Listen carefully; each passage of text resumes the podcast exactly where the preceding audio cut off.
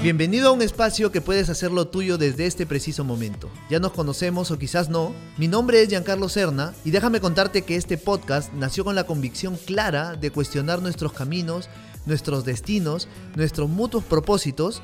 A partir de este momento, compartiremos juntos a través de una conversación inventada entre tu yo de este instante y el eco atrevido de mi voz, para lograr entender la razón de nuestro paso por este mundo o simplemente entender las más simples y mortales acciones de nuestro día a día.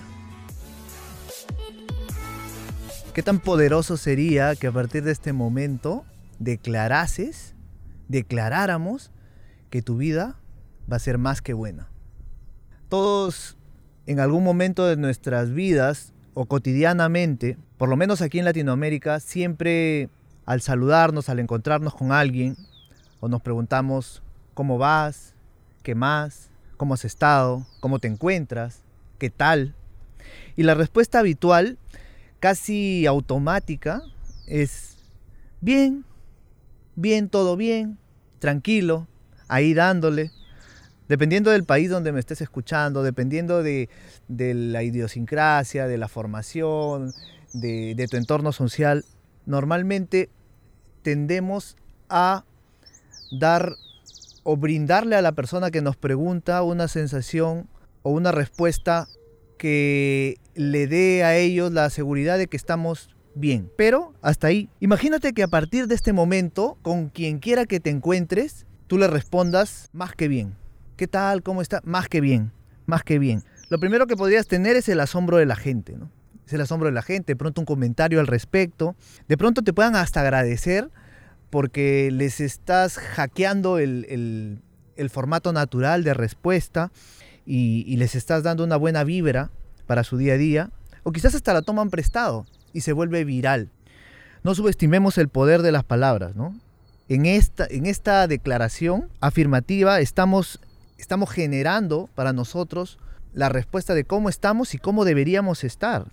Es una declaración afirmativa en primera persona, en presente, acerca de quiénes somos y cómo estamos. Recordemos, por ahí hace, en la temporada pasada, hablábamos del poder del Estado y cómo nosotros podemos adecuar esa situación. El poder de las palabras es realmente increíble para cambiar ese estado natural. Pero ojo, en este momento del podcast, quizás algunas personas que lo estén escuchando dirán, ah, pero qué bonito, ¿no? Solo con decirlo no basta.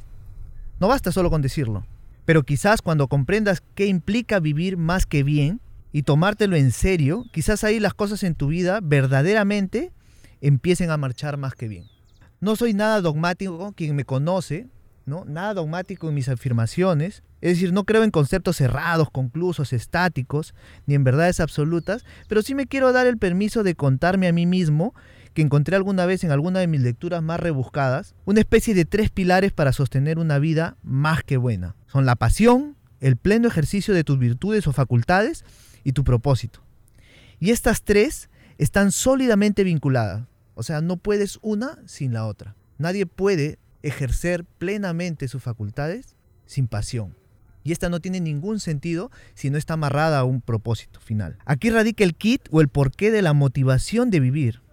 La pasión, por ejemplo, es, eh, entre otras frases poderosas que encontré, es que la vida es demasiado dura para alcanzar la cima con apatía.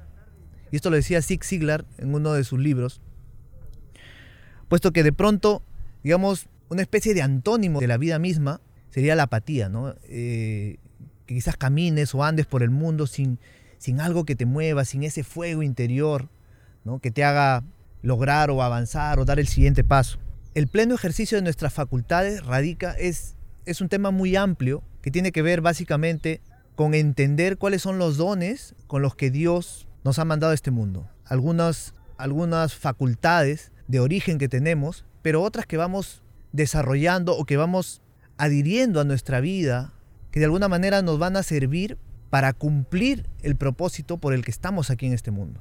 Y fuera de tu relación con Dios, la más importante es tu relación contigo.